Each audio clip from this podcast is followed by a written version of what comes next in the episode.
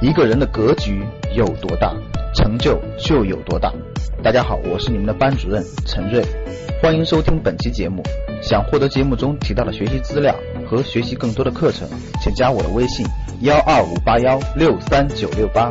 我的微信是幺二五八幺六三九六八。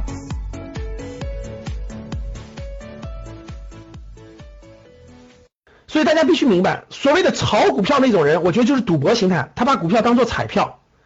投资的人，我跟你说，什么叫股票？股票就是赚钱机器的一部分。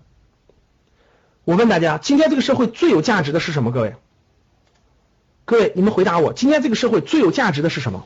是这个社会上最有价值的是什么？有的人说的没错，最有价值的是人才。但是你要人才干什么呢？我问你们，你要人才干什么？人才是有价值，信息是有价值，钱是有价值，经验是有价，这些你要它来干什么呢？其实最有价值的，说到底，各位是一个赚钱机器，对不对？就是就是你家放了台赚钱机器，没事干他就给你印点钱，没事干就给你印钱，他不停的印钱，天天都在印钱，这才是最有价值的东西啊，对不对，各位？就是真正最有价值的，其实是一台赚印钞机嘛。就是你家里有个印钞机，它不断的给你印钱，不断的给你印钱，这才是最有价值的呀。其实什么是好的公司？好的公司就是好的公司就是一台好的印钞机，它可以不断的给你带来收益，不断的带来收益，它当然是个好东西了。就跟你买了非常好的核心城市的核心核心城市核心地段的核心房子是一样的，就是它永远可以租得出去，永远有人愿意付租金买这个呃租这个房子，租这个房子，这就是好，这就是好地产。